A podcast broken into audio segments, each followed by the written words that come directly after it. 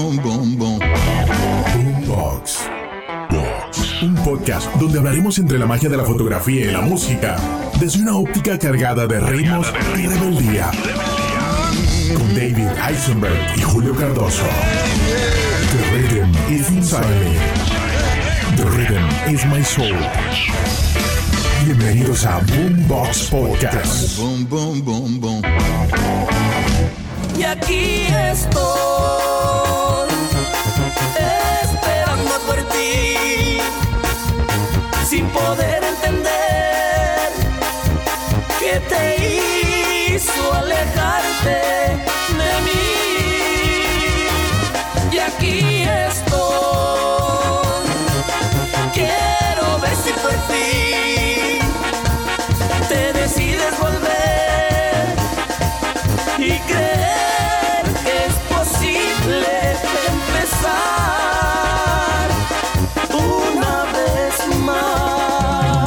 Boom, boom, boom, Boombox Podcast.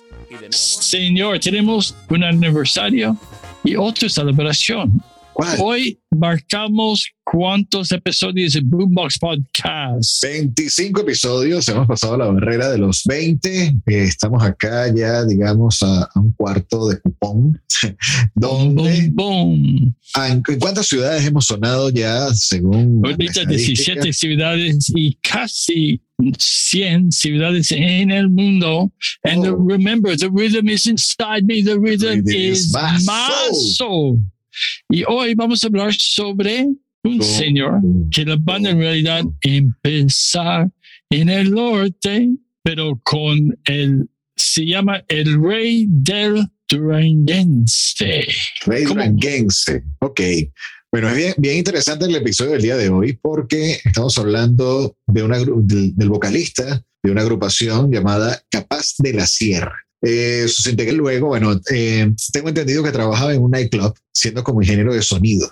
Exacto. Y joven con mucha ritmo. Ajá. ¿Y qué pasó con el tiempo? Porque entró con un Armando Rodríguez para Con el banda. Llegó un punto que no existía el COVID en esa época, eh, pero se juntó con Armando porque llegó un momento donde los dos se quedaron sin champa, no tenían trabajo. Y decía, oye Armando, ¿y qué hacemos? Que empiezan entonces a hacer las eh, populares llamadas telefónicas de vamos a ver qué amigos eh, se entusiasman con este proyecto. Y Es entonces se, se la jalan a cinco que, que, que tocaban en, en esta agrupación, porque, eh, bueno, así como que, bueno, ¿qué, ¿qué te parece ustedes que sí son músicos? Nos ayudan a este, como algo muy parecido a lo que nació con, con los del Gran Silencio, ¿no? Bueno, vamos, vamos a inventar, vamos a tocar, vamos a hacer ritmos, pero como buen mexicano, este, llevando eh, en alto ya la música norteña. Está en su sangre, señor. El tiempo pasa, espérame. Volveré. Piensa en mí siempre así. Que el tiempo pasará.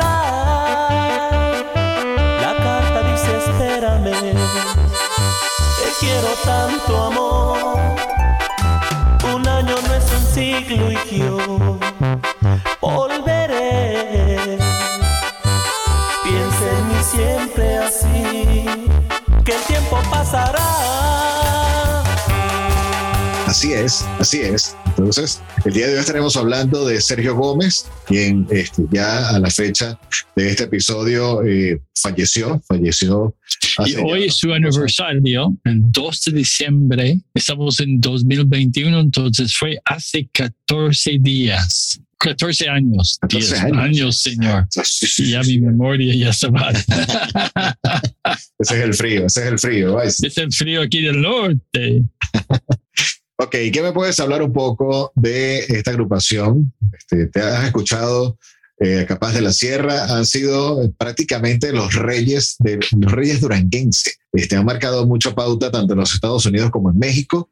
Han ganado grandes premios dentro de lo que ha sido parte de la música latina. Eh, gracias a, a esas buenas amistades que han ido cosechando a lo largo del pasar de sus integrantes, que han sido muchísimos entran, salen, eh, se, se, separaron por un tiempo, vuelven a unirse, reclutan a nuevos músicos, eh, nace como una propuesta eh, a la par con Capaz de la Sierra. Todo ello, hubo algo bien interesante y es lo que hemos visto a través también del tema de los podcasts y es la, lo importante de tener siempre a un conocido de la radio o alguien que conozca cómo se mueve sí. el mundo de la y radio. Y ellos estaban en, en un uh, disquera, Dista, pero y empezaron con unas canciones. Este es de uno que fue casi su himno, fue Mi Credo. Uh -huh. Y poco a poco empezaron a tener esa audiencia, ese estilo, ¿no? Es muy alegre y también con los dos chicas que puede bailar.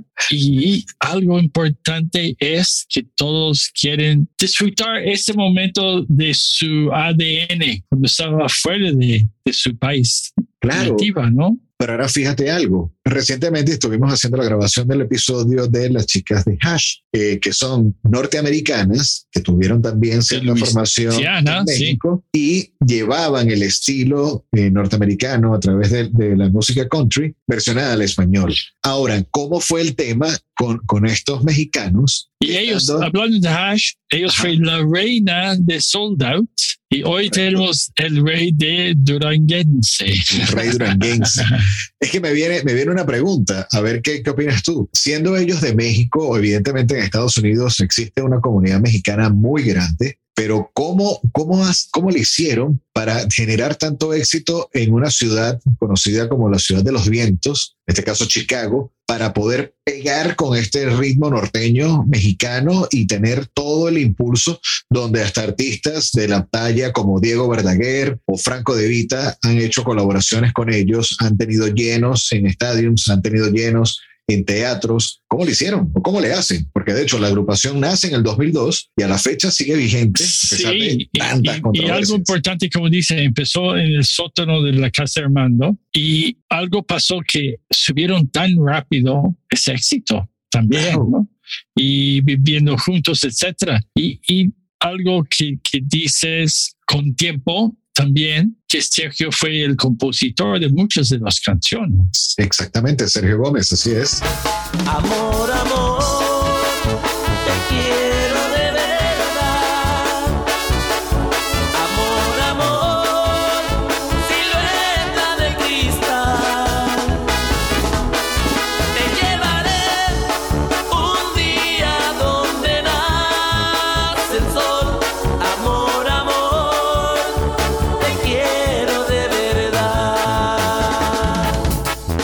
Sergio y Armando fueron los que prácticamente eh, pusieron eh, ese diamante en bruto, eh, donde en oportunidades, hemos escuchado también por parte de esas entrevistas, creo que fue por parte de Armando, que dice que, que tuvo hasta la osadía de empeñar su casa y el transporte con el que transportaban a la banda. Y no le apostaban ni un peso y decían, bueno, a mí me gusta tanto lo que estamos haciendo que yo voy a tomar el riesgo de, de colocar mi casa en garantía para que la banda jale. Exacto. Y te acuerdas que el, el papá de Beyoncé también hizo igual. Ah, sí. Estamos hablando de este. Y de Hash, el papá también trabajaba muchísimo para apoyar a sus hijas. Uh -huh. Entonces, es ese de confianza en tu sueño, ¿no? Como siempre, todos tenemos ese sueño. Y necesitamos pensar en nuestra audiencia, escuchando todos esos sueños que hablamos y realidades de la música, que por favor, mándanos todos tus pensamientos, las canciones que le gustan y te acuerdes cada episodio donde estás, si no es un tequila, un mezcal, un vino, una cerveza y bailes, bailes con la música que podemos sí, cada sí, sí. episodio. Mira, aprovechando eso que estás diciendo, aprovecho, la redundancia, enviarle un saludo a Alejandra, que también es una gran fan de la familia Boombox. Eh, recientemente me escribe, me dice, oye, ya los escuché todos, escuché todos los episodios y el que más me encantó fue el de Hash. Bueno, para serte honesta, Hash es una de las bandas que sí conozco, porque la, de los otros rockeros no los había escuchado tanto, pero qué bueno, me gustó mucho el episodio de Hash. Gracias, Alejandra. Y yo tampoco conocí mucho de Hash, sí hicimos fotos, nada más que el mundo es muy cercano, como seis grados, y con sus bisabuela ah, conocemos ellos de parte de la tía de Grisalda que siempre está ayudando a mí. Ok. Entonces el mundo está muy pequeño y ellos viven en México. Pero regresando a esto, esa gente con tan poquitos años, Capaz de la ah, sierra.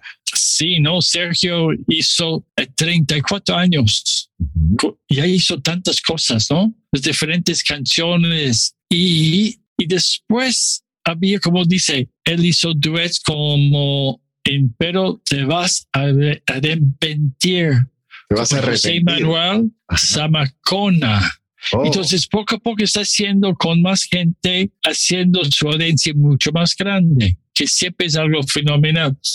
Y, y a él le gusta estar parte de todo el equipo. No sé qué pasó, pero cuando yo tuve ese honor, hacer fotos de él para la portada y el grupo para la revista 17, él y yo estamos hablando en la cocina, tomando un café, que me dijo, yo voy a decir algo de ti que todavía no es oficial. Yo voy a separar de la banda. oh, Y esos, esos momentos que hablamos de la confianza.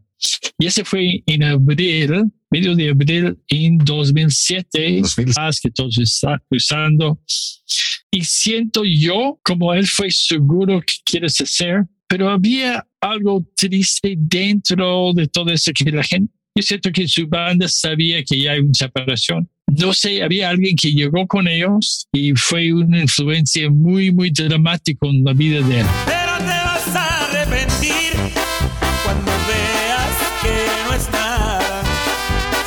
riqueza comparada con lo que a ti te di. Verás que la felicidad no se compra con dinero, más vale un amor sincero que vivir en soledad. Ese necesitamos buscar quién fue, sí. porque en- es como esa parte de alguien de afuera del grupo entra para dar este mezcla complicado y dice, ¿por qué tú estás, tú eres el genio y por qué estás en el autobús con todos los músicos? Empezó a separarlo. Y siento, ese empezó el conflicto, que, que por supuesto terminó en, en una, una que, que falleció muy joven. muy, Una trágica muerte. Sí, sí, sí, sí. Pero ¿qué piensas, señor? Esa evolución de músicos que empieza humilde y después pierde el piso. Mira, ¿Por qué eh, pasa esto? Es bien interesante lo, lo que estás mencionando, porque, bueno, ellos inician en el año 2002 y se juntan dos amigos que simplemente la necesidad, como dicen en ocasiones en algún dicho suramericano, que la necesidad tiene cara de perro, empiezas como a ponerte creativo. Entonces, ¿qué hicieron? Bueno, resaltar su pasión, que en este caso es la música. Años más tarde empiezan ya a, ver eh, todos esos éxitos que empiezan a, a- a calar porque les gusta al público, donde este, dicen, bueno, por acá es la cosa. Empiezan en el 2003 con, con un promocional que se llama Arrasando con Fuego. Entonces, ya tenían a sus integrantes, en la clásica tuba eléctrica, la tambora, los teclados, la segunda voz, primera voz, la batería, arman su, su, e- equipo, arman su, empresa. Posteriormente, o dos años más tarde, de, ya ese lanzamiento, viene el, el disco llamado Pensando en ti, que es como tú mencionas, este, empiezan ya esas colaboraciones, porque uno de los primeros cortes es el que hacen con Diego Verdaguer titulado Volveré Ah, exacto. esa canción que ha sido extremadamente versionada o han, generado muchos covers. Entonces, ya al ver ese tipo de, de éxito musical donde ellos no conocían la industria, empiezan a ver, ah, bueno, me busco a este amigo, como mencionamos hace un rato, no recuerdo el nombre de él, pero conocía a la gente en la radio. Entonces, ah, bueno, vamos a hablar con Juan, que Juan, como conoce el de la radio, va a tener como que mayor orientación hacia dónde nos vamos a posicionar porque empieza un éxito muy efervescente, pero ellos no estaban preparados para ese tipo de éxito. Entonces es cuando empiezan ese tipo de choques o ese tipo de rupturas. Este, viene luego eh, parte de la banda y se separa y dicen, bueno, si acá somos famosos, vamos entonces a crear otra agrupación, que es cuando nace Autoridad de la Sierra. Sí, ese fue el primer, como dice, el primer ruptura de es- ese banda y ese talento de música. Exacto. Pero sobrevivieron los dos, ¿no? Así poco es. a poco. Algo muy parecido a lo que estuvimos hablando con el caso con Saúl. Ah, de, se exacto, de los separa jaguares y todo, todo eso, o sea, pareciera que fuese un, un cíclico, un cíclico efecto de, de, de, la música, ¿no? O de cuando estás en grupos, eh, algo también como lo que estuvimos viendo recientemente con Bombori. Es que el amor es así,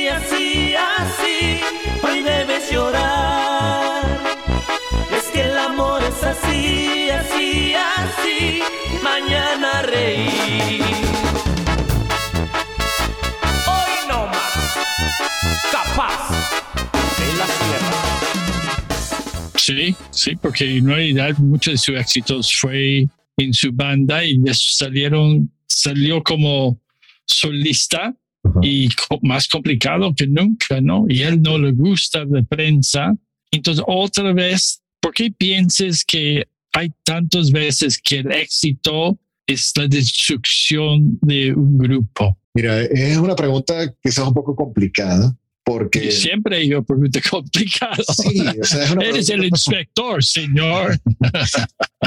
Es una pregunta tanto complicada, pero principalmente es porque te, te empiezas a sesgar de tanto fama, dinero, sexo, drogas y rock and roll. Entonces, cuando piensas que tienes todo ya a pedir de boca, eh, es algo así como escuché en una oportunidad de que por qué las personas millonarias, si no tienen un dinero eh, bien habido por tanto tiempo, se deprimen y es porque te faltan problemas. Entonces, si no tienes problemas, entonces bueno, pero es que tengo comida, tengo coche, tengo yates, tengo todo.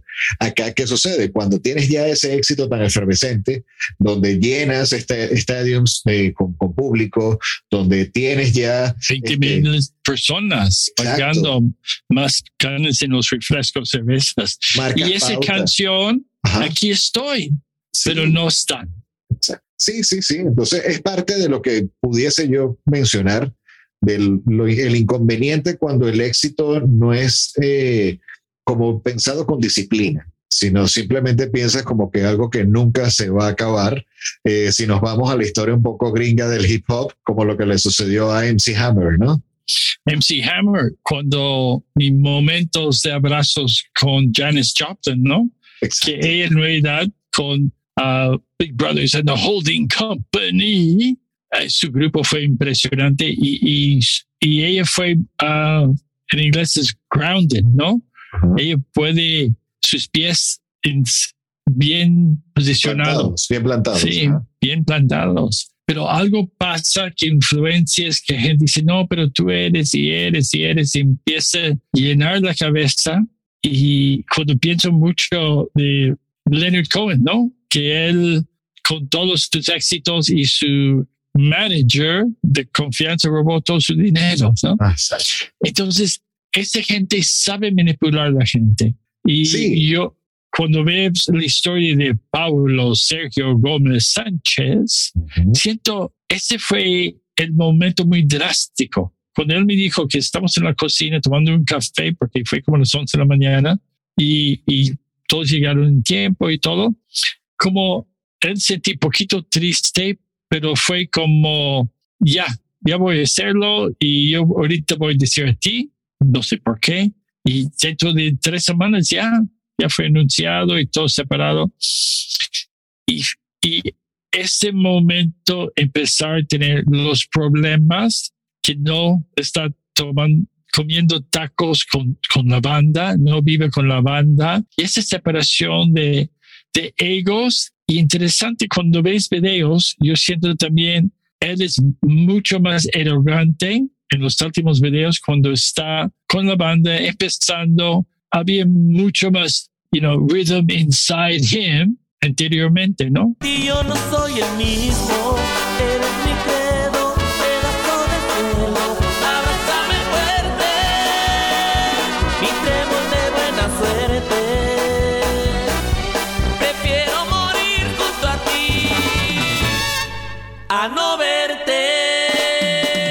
sí, ya, ya empiezas a no disfrutar tanto la música, sino a querer entenderlo solo como un negocio. Entonces, un año antes de que él entrara a la sesión fotográfica que tuviste el honor de realizar para día 7, como mencionaste, en el 2006, ellos eh, con todo este auge tenían ya eh, buenas relaciones con otros músicos. Casos como eh, hubo un tema, la, la, vida es amor inmenso, que, que hicieron con los Cumbia Kings, y también Oh, wow. con Estoy aquí, que hicieron a dúo con Ana Gabriel, cantante que, que, que, bueno, ya simplemente ella, ya por el nombre se presenta sola. ¿no? El rey real de todo México, siempre el Juanco. Sí, y eh, eh, para el año 2007, ya no estás confundiendo a Juan Gabriel con Ana Gabriel. Ana Gabriel, acuérdate que, que, que es la, que era chica y ahorita es ya señora, que, que, canta también todo este punch, ¿no? A nivel de música balada romántica y todo esto.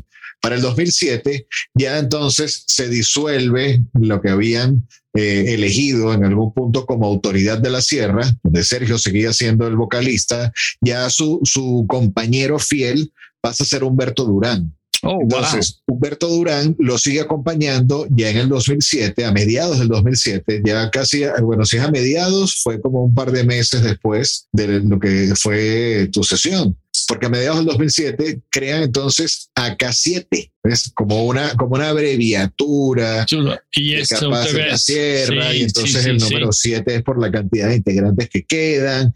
Y asumo que por eso fue esa conversación en privado que tuvieron en la cocina, acompañados con un café, donde te, te, te hace ese tipo de, de no comentario. Sé, secreto, comentario. Porque me dijo, probablemente ese son los, el último retrato de nosotros juntos. Y, y por eso empezó esto, porque um, son momentos importantes en su vida. Uh -huh. No sé por qué yo, probablemente yo hice las fotos también. Uh, y cuando ves las imágenes que tenemos y la banda es como para él, él está muy feliz, él está disfrutando los miembros, muy diferente. Sí, sí, sí, sí claro, Porque, claro, Es como un renacer, es como un volver a empezar. De hecho, el, el disco que ellos lanzan con, esa, con, esa, eh, con ese nombre, con AK7, se llama Capaz de Todo por Ti, donde fue ah, el último disco okay, que graban con sure. Y en estos temas incluyen un dúo con un cantante italo-venezolano, Franco De Vita, que se llama Un Buen Perdedor. Pueden escuchar la versión, donde ha sido una balada romántica súper exitosa en Sudamérica por años. Y bueno, escuchar esta versión ya en ritmo norteño, de verdad que es bien pegajoso. Para no llorar, yo. Ahora quiero compartir con mis amigos. Con el yo les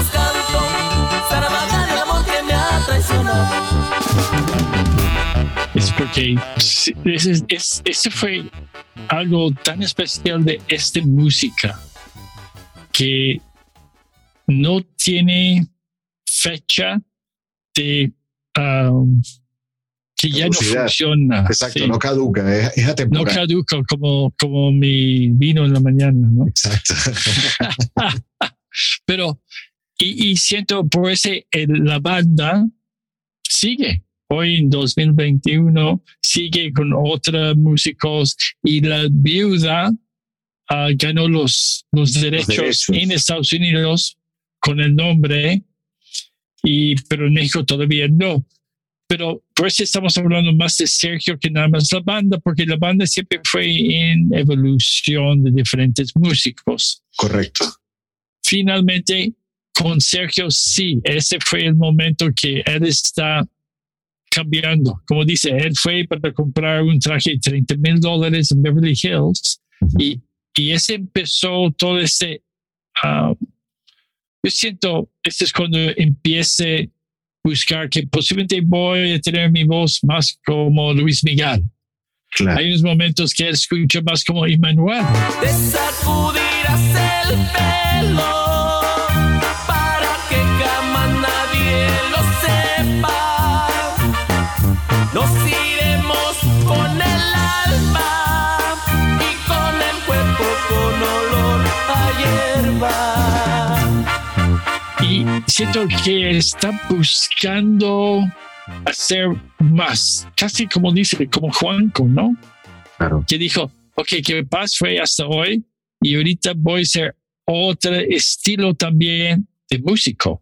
Claro, claro. Sí, cuando, cuando hablas de Beverly Hills, me hiciste recordar al episodio de, de Lupillo con sus coches eh, estrambóticos y los Bentley y los Rolls Royce.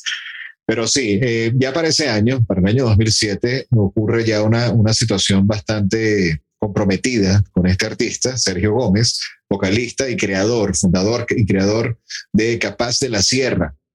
Ellos se están presentando en Morelia, eh, ya directamente como que en Michoacán, pero habían recibido como, como una advertencia de que no se presentaran. Sí, exacto, que no, que no, que no. Y por supuesto, como él es tan fiel a su audiencia, y también yo siento como el ego también llega un momento que no entiendes el poco poder que alguien tiene. Ah, llegó unos camionetas llenos de personas y fue él más dos empresarios Sí, llevaron ellos, dejaron los dos empresarios en libertad y el resto ya es historia. Claro. Pero regresando otra vez en mi estudio, en su última sesión, ver, como que paz, que Sergio llegó con todos. No, no, lo siento.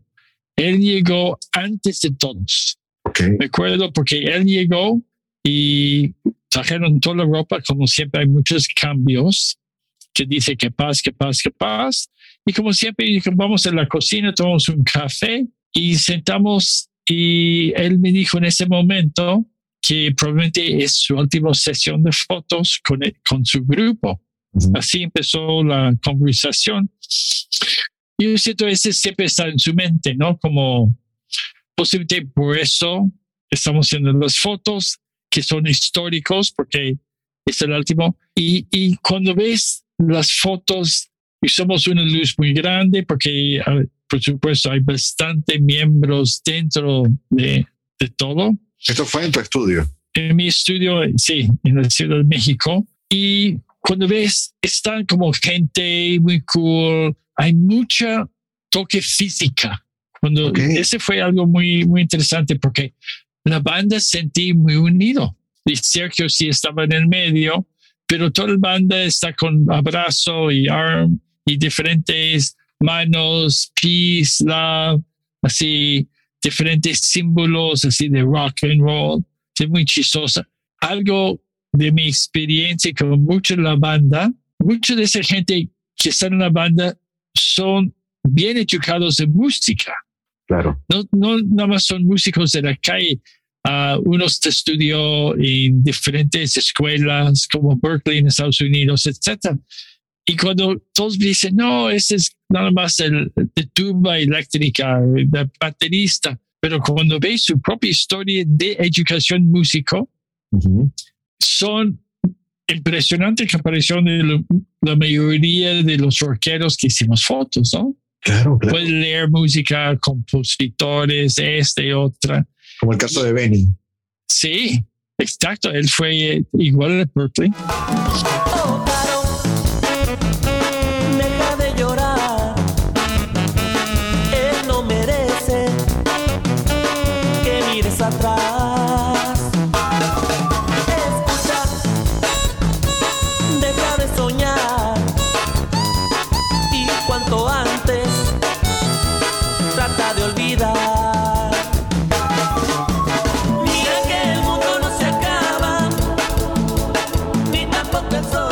eso me fascina hablando con ellos. Pero cuando tú sientes las fotos de ellos juntos, como hay, todos están unidos, pues Sergio está como solo. Está en el medio, pero no, no está tocando nadie encima de él, etcétera, etcétera. Él es más cool, pero cuando ves el resto está brazo a brazo, uno está en el piso, otros están como, ¿no? Diferentes símbolos, su nombre. Y, y él es sí más también, ¿no? Más como elegante con el oro, etcétera, ¿no? Pues sí, MC Hammer, estilo. Y Armando está más en la esquina. Que ahorita, hoy en día, cuando yo estoy viendo este, posiblemente Armando sabía, Así. porque él es en la esquina y, y es como un poquito separado del resto. Ok. Posiblemente él sabía, porque te acuerdas que en realidad son fue hermanos. Claro, claro. Fueron ellos los creadores de- del proyecto. Y él sigue con el proyecto. Sí. Yo siento más como el manager, ¿no? Sí, sí. Y- Le, han puesto bastante eh, empatía y, y creatividad, ya viéndolo como, como, una, como una industria. Y también él fue el, el señor que pagó a la gente, ¿no? Él fue el, este, este que él está cuidando el dinero. Y siempre fue muy humilde, ¿no? Sí, A mí me acuerdo que cuando todo está saliendo, él fue el último para salir y checando que todos llevó todo. No, no es alguien que, no, no, yo soy el estrella, yo no ayuda con toda la ropa. Y después nada más me dijo, gracias David, un abrazo, a- a- ojalá hasta pronto. Pero yo siento que él sabía que va a separar. claro. Como sabe, como toda Sí, esa exacto, ya. separación. Ya dentro de lo que son esas conversaciones con, con esa hermandad, evidentemente sabes muchos secretos entre, entre amigos. Eh, Y bueno, parte de eso Exacto. también podemos escuchar o invitamos a la audiencia a que observen parte de las entrevistas en YouTube, donde eh, se decía que en la noche donde fue su última presentación, su última presentación en concierto, él sentía como una premonición, por decirle así, eh, se sentía muy nervioso. Mira, me siento muy nervioso, de verdad. Pero dijo unas palabras muy claves, que es, si ya el día de mañana no estoy físicamente presente, quiero decirte que siento que moriré feliz. Eso es parte de las palabras de Sergio Gómez.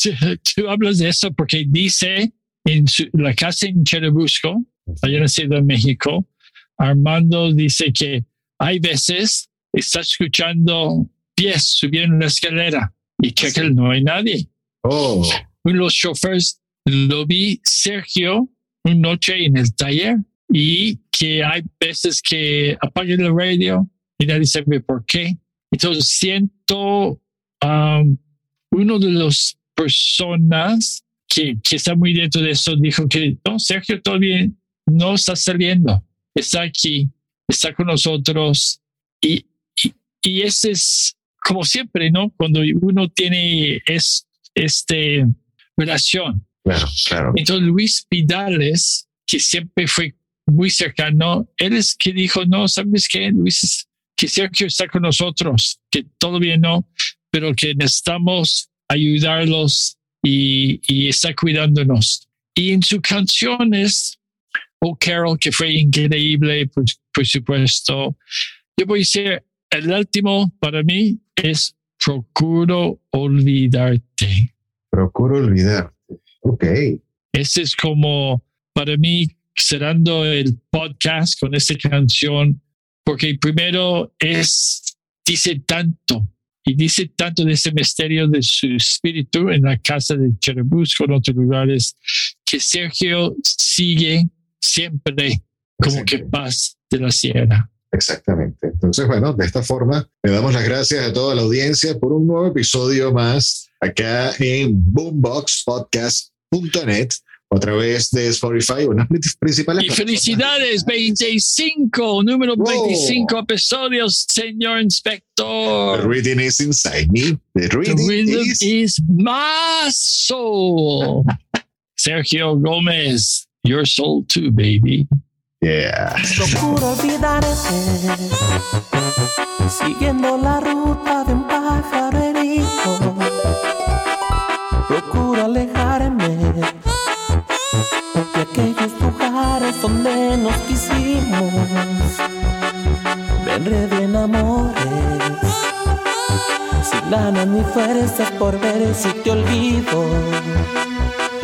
Ya llegar la noche de nuevo comprendo que te necesito. Procuro olvidarte, haciendo en el día mil cosas distintas. Procuro olvidarte, pisando y contando las hojas caídas. Procuro cansarme llegar a la noche apenas sin Y al ver nuestra casa tan sola y callada, no sé lo que haría.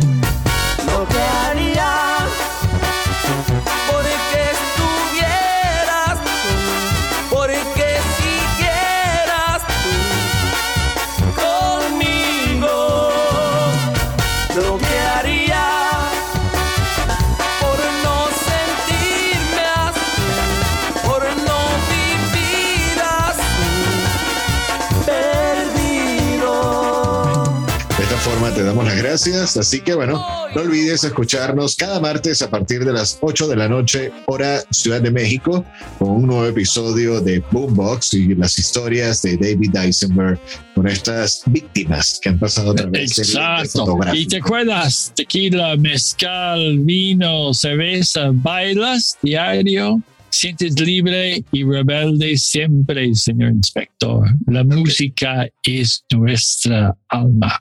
Wow. Boom, boom, boom, boom. Boombox Podcast. See you, Eisenberg. Muchísimas gracias a todos por escucharnos y nos vemos en el próximo episodio. Nos escuchamos en el próximo episodio. Adiós. Adiós. Y así culmina este episodio de Boombox Podcast. Fotografía y música cargada de rebeldía y ritmos con David Eisenberg y Julio Cardoso. www.boomboxpodcast.net Boom, boom, boom, boom.